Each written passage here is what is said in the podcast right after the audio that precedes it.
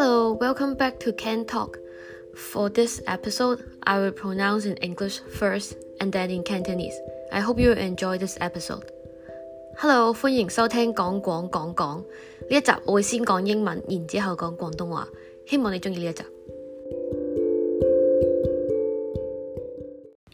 Color 颜色，red 红色，orange 橙色，yellow 黃色，green 綠色，blue 藍色，purple 紫色，black 黑色，brown 啡色，grey 灰色，white 白色，pink 粉紅色，beige 米色，skin tone 皮膚色。